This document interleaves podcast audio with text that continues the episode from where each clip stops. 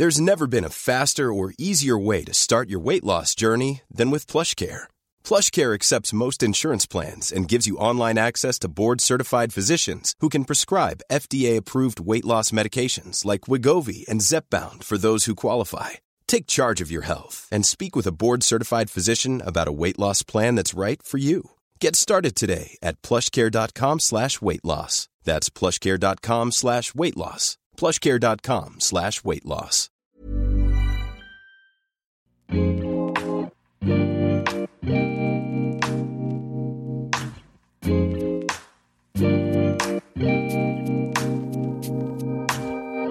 Bonjour à tous, bienvenue sur le comptoir de la psychologie.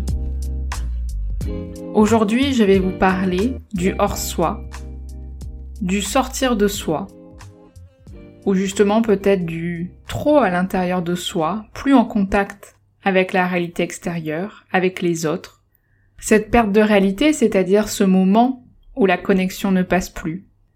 Que ce soit précédant l'entrée dans une maladie psychiatrique, chronique, dans une pathologie, ou uniquement un moment de vie, on va parler du délire. Je commence par un exemple, un exemple rapide, mais pour autant montrant le caractère insidieux dans lequel le délire peut aussi émerger. Ça fait cinq ans que vous êtes dans une boîte de production de gel lavant, vous vivez seul, séparé depuis un an, une rupture très difficile qui a laissé chez vous cette impression de vide, quelque chose qui fait creux. La situation fait que vous voyez plus grand monde en ce moment. Peu de sorties et la solitude vous pèse, et en même temps elle vous pèse autant qu'elle vous apaise. En ce moment, il faut produire beaucoup de gel lavant, du gel hydroalcoolique. Donc beaucoup de travail et peu de repos. En même temps, du repos pour quoi faire? Vos amis se plaignent euh, toujours de la fermeture des lieux de vie, alors que pour vous, ça fait un moment que la vie est porte close. Les relations sociales ne sont pas très intéressantes, les rires sont agaçants, les malheurs des uns et des autres ne viennent plus beaucoup titiller votre empathie. En plus, pourquoi ils se plaignent, ces gens-là? Pourquoi tout le monde parle de ce virus alors qu'on en oublie qu'en Chine, le commerce des cornes de rhinocéros est de nouveau en marche et que ça, personne n'en parle? Alors que vous imaginez, on tue des rhinocéros pour leurs cornes. La corne, en plus, c'est attaquant. Donc en fait, est-ce que la Chine ne ferait pas son stock de cornes pour attaquer plutôt? C'est quand même bizarre cette histoire. Vous commencez à vous renseigner sur Internet, lisez beaucoup sur ce trafic. Vous en parlez à vos proches. C'est chaud quand même ce commerce, hein, c'est horrible. Et vos proches sont d'accord, oui, c'est assez euh, terrible. Ils comprennent, mais après ils passent à autre chose. Mais comment ça, ils passent à autre chose? On ne peut pas rester là, les bras croisés. Donc oui, vos proches sont d'accord, mais en même temps, vous sentez qu'ils ne saisissent pas l'ampleur du problème. Puis un jour, en arrivant au bureau, vous remarquez que votre collègue dans les cheveux, elle a une barrette en forme de lune. Mais tiens, cette lune, ça pourrait aussi être une corne. Comme une corne de rhinocéros. Et vous avez fait des recherches hier sur Internet. Étrange. Est-ce que votre collègue sait en ce moment que vous faites des recherches là-dessus? Puis quelques jours après, vous remarquez un porte-clés avec un rhinocéros accroché aux clés de votre patron. Ça devient angoissant là. D'ailleurs, sur votre ordinateur, la webcam, est-ce qu'elle n'est pas en train de filmer? Peut-être qu'il faudrait démonter le système. Vous en parlez un peu à vos parents qui trouvent que vous exagérez. Vous allez un peu loin. Vous avez peut-être besoin de repos. Mais en même temps, vous vous dites qu'ils comprennent pas, peut-être que vous êtes le seul à avoir saisi l'ampleur de la situation. Eux, ils ne voient pas. Et en rentrant chez vous, vous avez cette impression d'être suivi. Est-ce que c'est parce que vous vendez du gel lavant qu'on cherche à vous exterminer? Est-ce que ça serait lié votre travail avec cette recherche sur les cornes de rhinocéros? Parce que peut-être qu'il y aurait besoin que les gens arrêtent de se laver les mains et on aurait découvert justement que vous avez mis le doigt sur le trafic. D'un coup, une émergence d'angoisse arrive et le délire s'installe. Voilà, c'est de nouveau moi. Je suis partie de cet exemple comme quelque chose qu'on peut tous vivre, un moment de repli face à une situation, un vécu dépressif, un surmenage, un moment d'isolement, où justement le lien avec les autres ne fait plus beaucoup de sens. Vous voyez, je pense que ça peut arriver à, à tout le monde. Et petit à petit, comment dans certaines situations, ça peut venir appuyer le début de certaines idées bizarres, peu cohérentes, hermétiques, et prendre la tournure d'une thématique délirante. Donc dans cet épisode, on va un petit peu plus se pencher sur cette question, sur le délire et sur la perte de réalité. Ça veut dire quoi délirer? Délire, ça vient de délirium, délirar. Et donc, étymologiquement, ça veut dire sortir du sillon. Je trouve que cette métaphore est intéressante parce que ça voudrait dire qu'on est hors cadre, hors soi. Comme si le sillon était justement notre maison et qu'on l'avait quitté, qu'on était à la rue. Ou alors peut-être, à l'inverse, l'idée qu'il y aurait une autre personne dans notre chez nous, ou qu'on a quitté notre soi.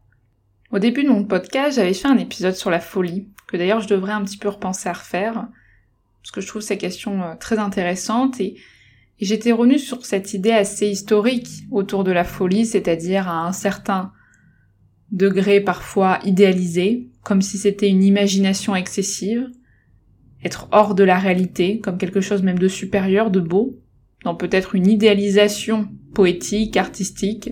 Puis après, comment on était passé aussi à une époque euh, de l'aliénisme, et suivant la classe sociale, on était enfermé, ou alors justement, on était un grand artiste. Comment justement cette question du délire et de la folie a traversé notre époque? Et aujourd'hui, comment on questionne ça justement? Comment on sait ce qui est délirant? Comment on sait que c'est un délire? On pense principalement que c'est quand sa relation avec la réalité extérieure est impactée. Ça veut dire que ce qui se passe dans l'environnement, ce qui se passe avec les autres, ça ne peut plus être pris en compte.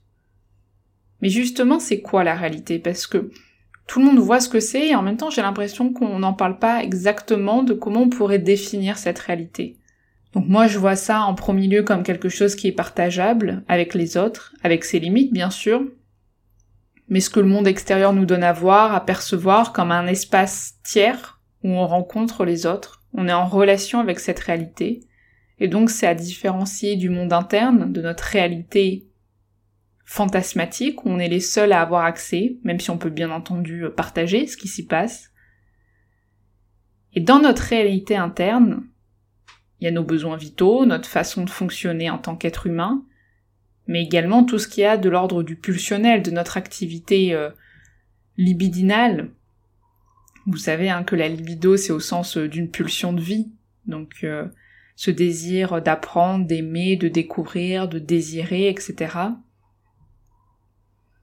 Puis dans notre réalité interne, il y a aussi cet ensemble de conflits qui sont plus ou moins pénibles, embarrassants, déstructurants, structurants, donc on pourrait voir un peu cette double facette entre ce monde extérieur physique et ce monde intérieur psychique avec nos besoins vitaux. Donc cette réalité extérieure comme le fait d'être en lien avec les autres, mais aussi de faire partie d'un certain nombre de codes, de savoirs qui ne sont pas remis en question, par exemple, a priori, les chaises ne parlent pas. Ou alors, normalement, là, ma table, pour qu'elle bouge, a priori, il faudrait que moi, en tant qu'être humain, je la déplace.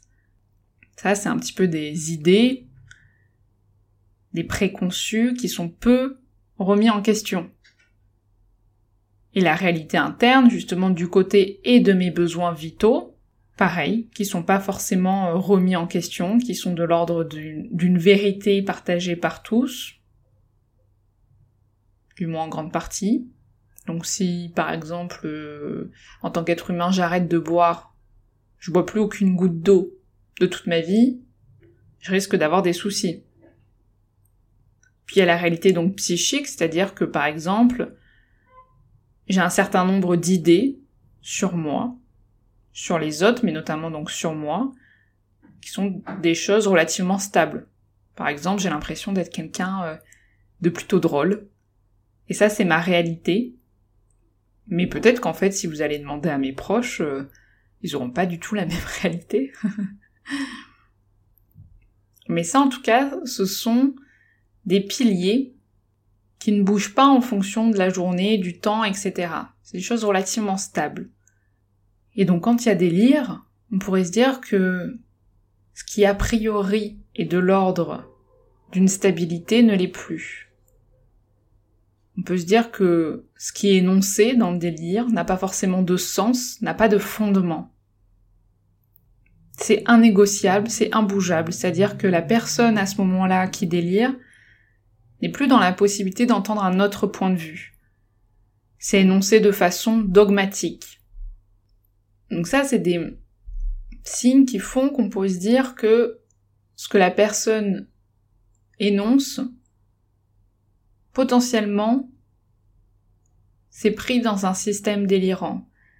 C'est-à-dire que son idée, son discours ne peut pas être prouvé, montré, et n'est pas sensible au raisonnement. C'est important ces notions parce que des fois on peut se dire que c'est difficile de caractériser le délire, notamment s'il est concentré sur une seule chose en particulier. Comme l'exemple que je vous ai donné en commençant l'épisode. Et il y a souvent aussi des, idées délirantes à thématique plus paranoïaque, plus autour de la persécution, euh, par exemple, une personne peut vous dire qu'à son travail, justement, il y a une caméra qui le ou la filme, notamment, je sais pas, une caméra dans les toilettes quand la personne va pisser. Vous, en tant que proche, vous écoutez, c'est inquiétant. Et ça peut tout à fait être vrai, hein. il y a vraiment des tafs où... Euh, vraiment des pervers, mais vous pouvez avoir un doute si vous avez l'impression que l'énoncé est pas bien compréhensible, si c'est délirant, il n'y a même plus du tout accès à la possibilité que ce soit autre chose qu'une caméra. C'est impossible à vérifier. Puis si on cherche à comprendre le sens du délire, peut-être qu'il y a quelque chose qui ne tient pas après la discussion. Par exemple, euh, bah, pourquoi une caméra euh, te filmerait? Parce que mon urine est un traitement contre le virus. Virus dont je tairai le nom euh, par souci de neutralité d'exemple. Vous voyez, c'est-à-dire que le, premier énoncé du délire peut être cohérent, peut avoir du sens, mais si on essaye de comprendre l'origine, le fondement et les explications autour, ça tient plus. Mais en tout cas, c'est compliqué dans le délire, parce que ça peut partir de quelque chose d'assez sensé ou cohérent, d'assez possible, et peut-être que ça part même de quelque chose de vrai. Et c'est une vérité par contre qui ne peut plus être partagée, qui est hermétique avec un rationalisme morbide. C'est-à-dire, on parle de rationalisme morbide quand c'est quelque chose qui ne peut plus bouger, qui ne peut plus être compris. Et l'ensemble de la vie, des croyances, des attitudes sont gouvernés par cette idée délirante. Et alors ça peut être quoi, ce délire? C'est pas un trait de personnalité, le délire, au sens où c'est pas quelque chose qui nous définit, plutôt une personne qui à un moment vit des idées délirantes, plutôt du côté de l'avoir que de l'être. Et les idées délirantes, elles sont organisées en plusieurs points. D'abord, il y a un thème ou une thématique, donc souvent ça se fixe sur quelque chose en particulier, mais ça peut aussi être pluriel, donc un thème de persécution, mais aussi un thème, euh, je sais pas, par exemple, euh, d'érotomanie. Je sais pas si vous connaissez l'érotomanie. C'est la conviction délirante d'être aimé. ça paraît un peu triste quand euh, on le dit comme ça. Enfin, moi, ça m'a toujours un peu surpris euh, cette, euh, cette définition. Mais il faut le voir justement quand on rencontre des personnes qui, qui ont un délire autour de l'érotomanie, c'est-à-dire des personnes qui peuvent penser que Céline Dion est amoureuse d'eux. Ou un collègue est euh, fou amoureux depuis des années. Bon, là pour le coup c'est plus probable, donc c'est un peu plus compliqué. Hein. Vous voyez que c'est pas pareil pour définir si c'est délirant ou pas, suivant ce que la personne raconte. Il y a aussi plusieurs mécanismes autour du délire, donc euh, des personnes qui interprètent beaucoup. Donc justement, chaque fait, chaque geste est signe pour nourrir le délire, donc beaucoup d'interprétations. Il y a aussi beaucoup euh, d'hallucination, forcément, si on voit, si on entend, si on perçoit, si on sent. Il y a aussi des fois des mécanismes du déni. des personnes qui, voilà, coûte que coûte, tiendront euh, une pensée, euh, même si celle-ci est prouvée, ou en tout cas peut euh, facilement être réfutable, celles-ci n'entendront pas. Des personnes qui peuvent dire non, non, qu'est-ce que je pourrais dire? Non, non, Donald Trump est bien entendu encore président. Lorsque je disais ça la dernière fois, donc ça me faisait rire. Bon, bien, bien entendu, hein, des personnes peuvent penser ça et pas délirer, mais en tout cas, vous voyez quoi, le mécanisme du déni de quelque chose où même si on, peut avoir une vraie preuve, même s'il y a vraiment moyen de remettre en question son idée, ce n'est absolument pas entendable. Et c'est pas juste une question de point de vue et d'être un peu fermé. Et du coup, en tant que personne qui ne délire pas, on peut avoir cette impression que ça a aucun sens. Mais pour la personne qui le vit, ça en a. Tout est lié et ce n'est pas un hasard. Parfois même deux idées délirantes peuvent être liées. Et si on n'est pas justement pris dans, dans le délire, c'est difficile à saisir. Mais une personne peut penser que son père est Jésus, par exemple. Et puis après, elle, peut aussi penser que euh, euh, les brioches sont carnivores. Je dis n'importe quoi, mais c'est euh, voilà pour montrer que des fois il y a, deux thématiques de délire et comme si les deux étaient totalement liés et que ça avait du sens. Et c'est logique que les deux idées soient ensemble. Il y a des délires qui sont très aigus, c'est-à-dire un coup de tonnerre. Souvent d'ailleurs on parle de bouffée délirante aiguë, BDA, dans ces moments-là, faut même faire un, check médical euh, complet parce que parfois c'est dû à une infection ou à une maladie euh, sous-jacente. Mais ça peut aussi être dû à beaucoup de surmenage, de fatigue. Ça peut aussi être dû à une entrée dans la schizophrénie, par exemple. Parce qu'il y a des délires chroniques, donc qui reviennent, des délires cycliques, donc notamment même chez les personnes aussi euh, bipolaires, Autrefois, on les appelait les psychoses maniaco-dépressives, donc des phases plutôt maniaques où le délire peut être particulièrement envahissant.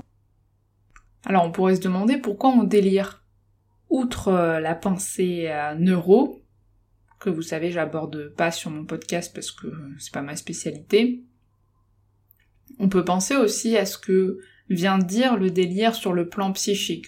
Encore une fois, les deux peuvent et sont totalement liés. On peut avoir vraiment un, dysfonction, un dysfonctionnement euh, neuro, de connexion, puis aussi on peut penser à ce que ça vient euh, faire vivre, ce que ça vient dire, qu'est-ce qu'on peut aller explorer sur le plan euh, symbolique.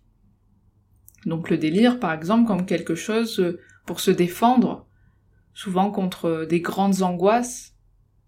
Le délire comme si ça serait quelque chose qui viendrait aussi boucher, combler un trou, combler l'irreprésentable.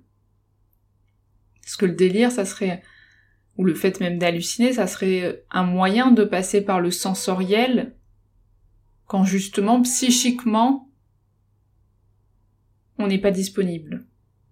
Et Roussillon euh, l'explique euh, très bien, René Roussillon. Le délire, ça serait un moyen de constituer un sens, une liaison de certaines images, sensations qu'on n'arrive pas à symboliser, à donner du sens. Donc une tentative de liaison échouée, une recherche de se représenter l'imprésentable,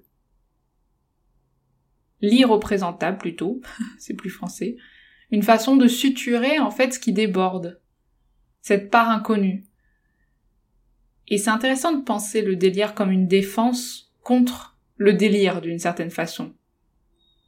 C'est-à-dire qu'on pourrait presque penser que la psychose pourrait être une tentative de stopper l'arrivée des éléments psychotiques dans notre monde interne. C'est-à-dire qu'on délire face à ce qui est délirant pour soi. Face à, ce qui n'a pas de sens, on essaye d'en remettre un comme une nouvelle réalité. La réalité est trop difficile à vivre, à penser, presque trop délirante et trop folle que ce soit sa réalité interne ou externe, et donc j'en construis une nouvelle réalité, dont j'en dispose les clés, dont je peux maîtriser, dont je peux manier les codes. Donc le délire comme une façon de sortir de la passivité face au vécu, aux sensations, au monde qui nous entoure. Il y a quelque chose qui dépasse tellement qui fait que c'est difficile de faire sien. Le monde est difficile à déchiffrer et donc est attaquant. Et il y a ce sentiment de soumission à quelque chose dont on n'a pas la maîtrise. Donc se créer un nouveau soi, un nouveau monde pour se restructurer.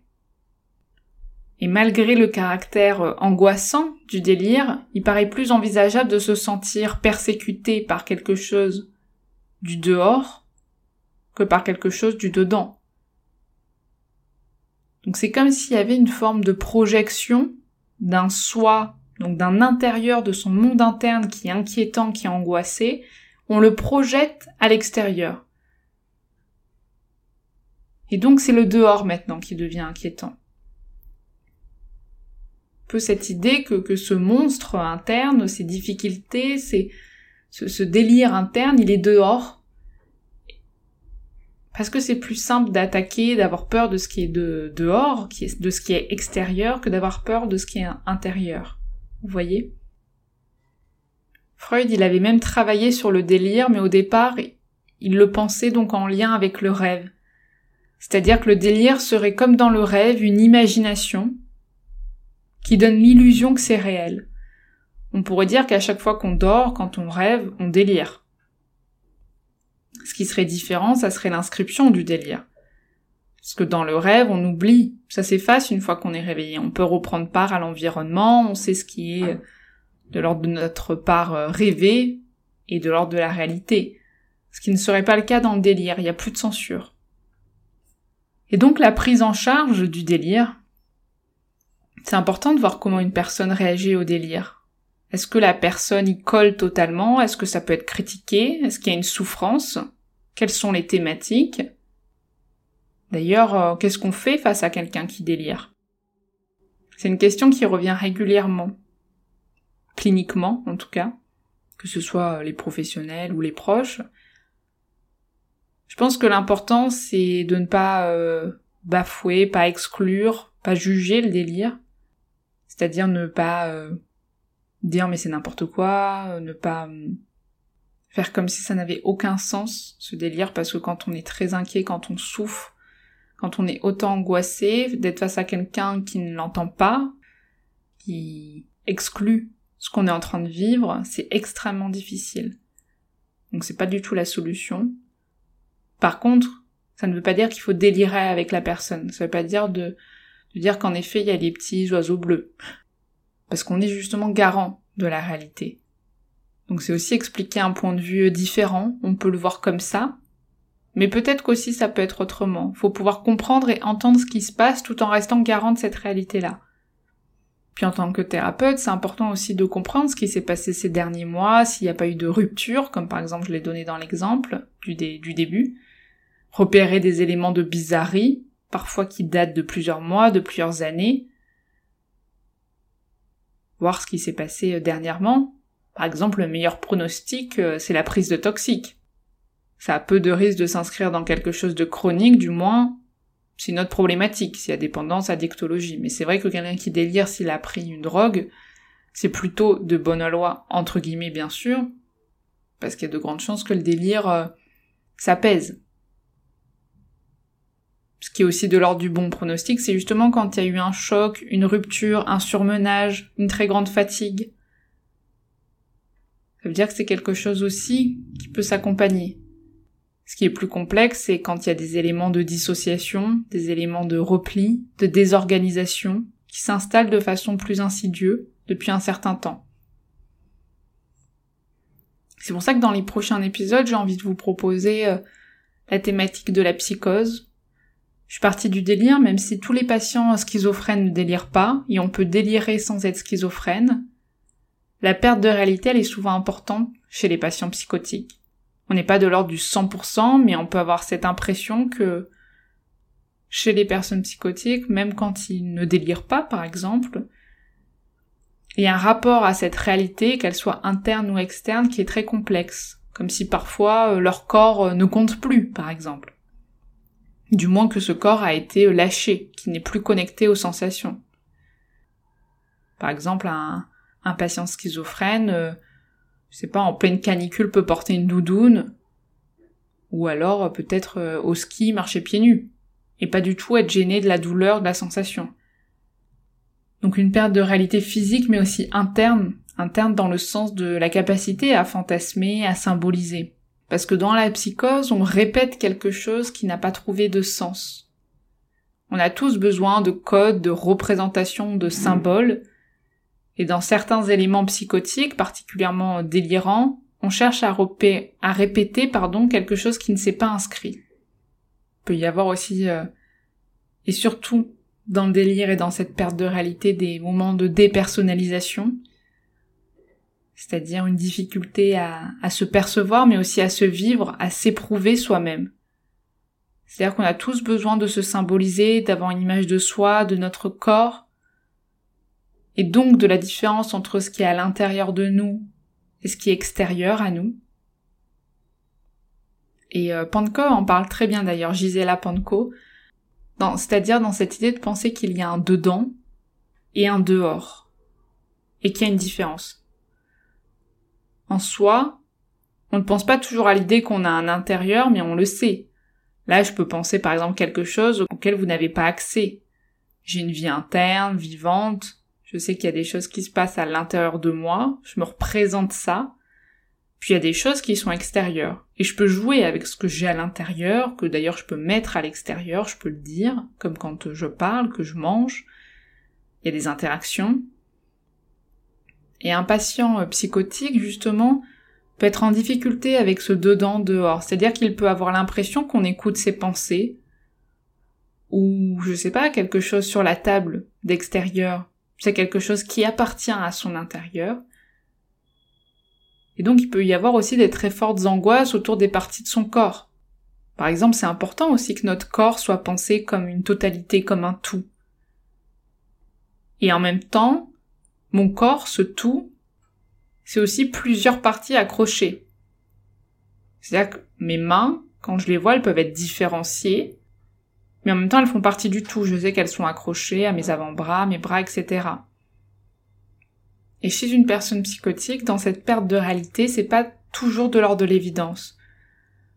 D'ailleurs, ils peuvent euh, se dessiner, dessiner leur corps, et par exemple, les pieds sont à l'autre bout du dessin, comme s'ils étaient plus du tout accrochés aux jambes. Il y a plusieurs signes comme ça, même le signe du miroir, c'est-à-dire que peuvent se voir, mais ne pas se voir, c'est-à-dire euh, je me regarde dans le miroir, mais ce n'est pas moi. Je touche mes yeux, mais ce ne sont pas les miens. Et en tant que thérapeute, je vous disais qu'il y a une difficulté à symboliser, à inscrire la pensée, à faire du lien pour les patients psychotiques. Et c'est donc le travail du psy, de tenter de ramener du sens, de faire du pont, de lier ses affects, ses ressentis avec les représentations, avec les images. Donc ça veut dire que peut-être quand on vit ça, quand on ressent ça, c'est peut-être que c'est de l'angoisse, de la tristesse, etc. Mais je vais m'arrêter là parce que justement les deux prochains épisodes seront consacrés à la thématique de la psychose, de la schizophrénie, de la dissociation, etc. J'avais vraiment envie justement de de là faire une première introduction en parlant plus spécifiquement du délire et de la perte de la réalité, sans que ce soit affilié forcément à la psychose, pour vous dire que c'est pas toujours le cas, et pour qu'après, en second temps, je vous présente justement des épisodes euh, sur euh, la psychose. Voilà. J'espère que ça vous a plu et que ça va vous plaire la suite. Je l'ai beaucoup travaillé et j'espère que ça se ressentira. Je vous remercie encore euh, pour euh, toutes vos écoutes, euh, tout votre soutien et puis je vous dis à la semaine prochaine. Salut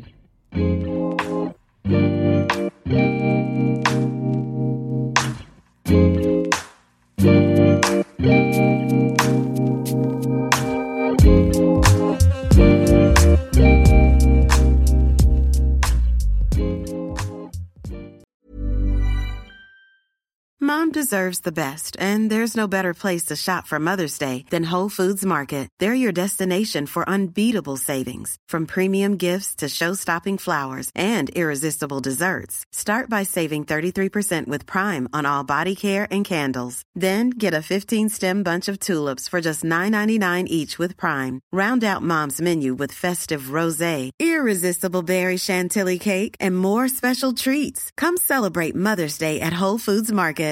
Normally, being a little extra might be a bit much, but not when it comes to healthcare. That's why United Healthcare's Health Protector Guard fixed indemnity insurance plans, underwritten by Golden Rule Insurance Company, supplement your primary plan so you manage out of pocket costs. Learn more at uh1.com.